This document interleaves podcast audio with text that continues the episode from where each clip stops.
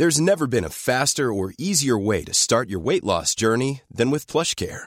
PlushCare accepts most insurance plans and gives you online access to board-certified physicians who can prescribe FDA-approved weight loss medications like Wigovi and Zepbound for those who qualify. Take charge of your health and speak with a board-certified physician about a weight loss plan that's right for you. Get started today at plushcare.com slash weight loss. That's plushcare.com slash weight loss. plushcare.com slash weight loss.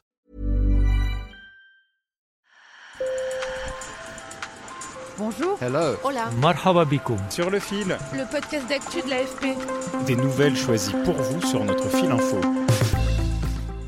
Si vous êtes déjà allé visiter en haute saison les calanques de Marseille, le mont Saint-Michel ou Saint-Malo, vous étiez, j'en suis sûr, loin d'être seul.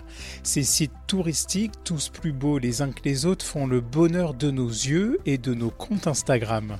Mais tous aller au même endroit au même moment favorise ce qu'on appelle le surtourisme. En France, selon le gouvernement, 80% de l'activité touristique est concentrée sur seulement 20% du territoire. Ce surtourisme entraîne des conséquences sur l'environnement et la vie locale. Alors sur le fil vous emmène à Étretat en Normandie où les habitants en souffrent. Et dans cet épisode on parlera aussi des solutions à ces problèmes de surfréquentation en France, la première destination touristique au monde selon l'Organisation mondiale du tourisme sur le fil. Le doux bruit des mouettes, les galets et ces falaises à la structure cinématographique parfaite pour Instagram. Mais à Etretat, il y a surtout beaucoup de touristes comme ce Polonais qui vit en région parisienne. Bah, il y a beaucoup de gens qui ont nous euh, bah, conseillé de venir ici. Quoi. On a entendu c'est une deuxième entre guillemets Grèce française, alors euh, voilà, on y est là.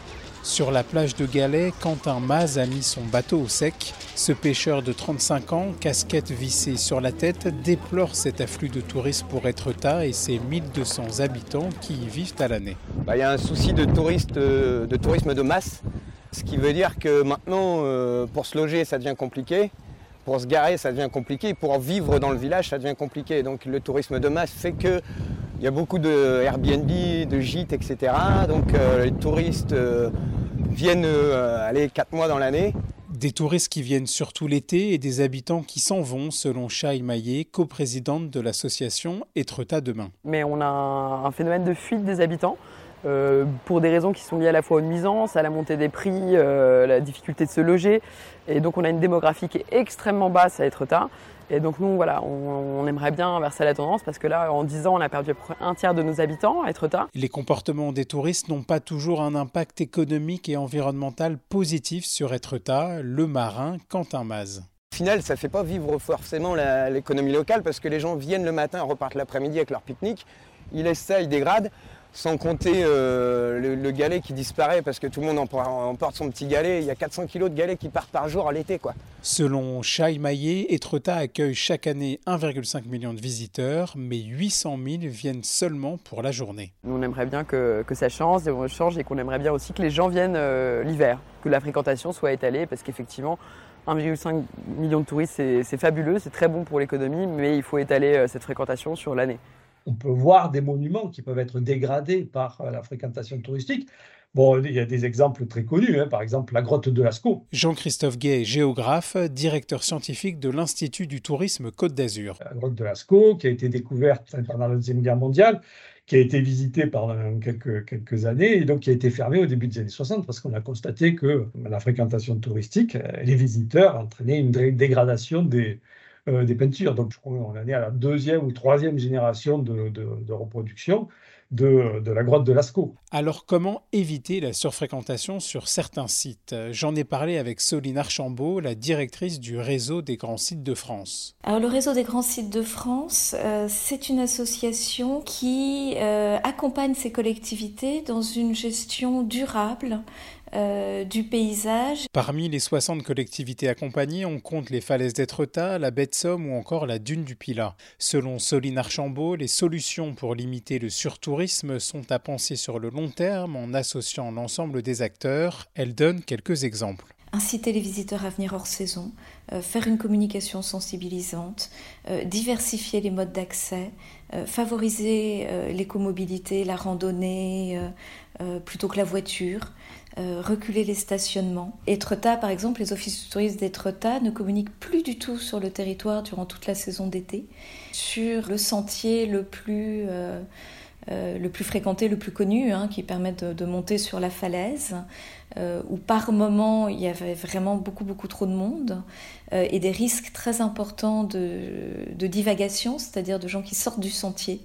Ben, il y a eu une interdiction qui a été prise de sortir du sentier pour leur propre sécurité et celle du, paysage surpiétiné. Le géographe Jean-Christophe Gay. Il y a des grands sites de France et depuis une vingtaine d'années, on a mené des, des opérations pour améliorer à la fois l'accueil des visiteurs, mais aussi pour protéger ces lieux. Ah, je pense par exemple à la Pointe du Raz, en Bretagne. Hein. Eh ben, on a éloigné euh, les voitures, on a construit un parking, on a amélioré l'accueil des touristes en construisant une sorte de, petit village où il y a des boutiques, on a une maison de la Pointe du Raz qui, permet d'avoir... Euh, de donner des éléments pédagogiques sur le fonctionnement. On a refait les, sentiers pour euh, euh, finalement éviter les piétinements.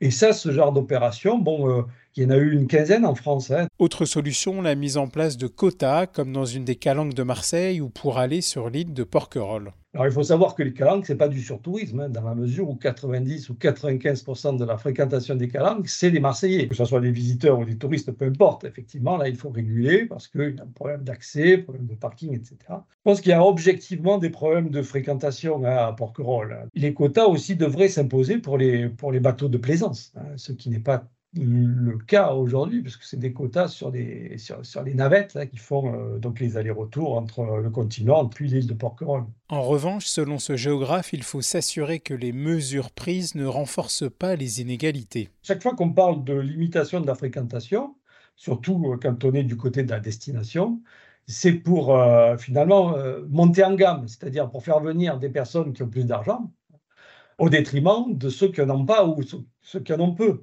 Euh, donc c'est tout le danger en fait de euh, ces mesures aujourd'hui et c'est toute, la difficulté de les mettre en place. Le gouvernement veut favoriser un tourisme quatre saisons mieux réparti sur tous les territoires. Dans son plan, il souhaite aussi créer un groupe de travail avec des influenceurs pour éviter de faire de la publicité pour des sites déjà surfréquentés. Jean-Christophe Gay voit d'un bon œil cette implication, mais étaler le tourisme sur différentes saisons n'est pas toujours possible. Mais les gens prennent des vacances euh, beaucoup en été. Il y a des considérations climatiques aussi qui jouent. Euh, effectivement, vous avez quand même un peu plus de, chances d'avoir un temps acceptable à Saint-Malo en juillet ou en août qu'en janvier ou février qu'on aura toujours des périodes de forte fréquentation. L'été qui vient pourrait battre des records. Près de trois quarts des Français devraient partir en vacances selon un sondage, et parmi eux, 73% privilégient des destinations locales en France, sans compter bien sûr tous les touristes étrangers. Sur le fil revient demain, je m'appelle Antoine Boyer, merci pour votre fidélité et bonne journée.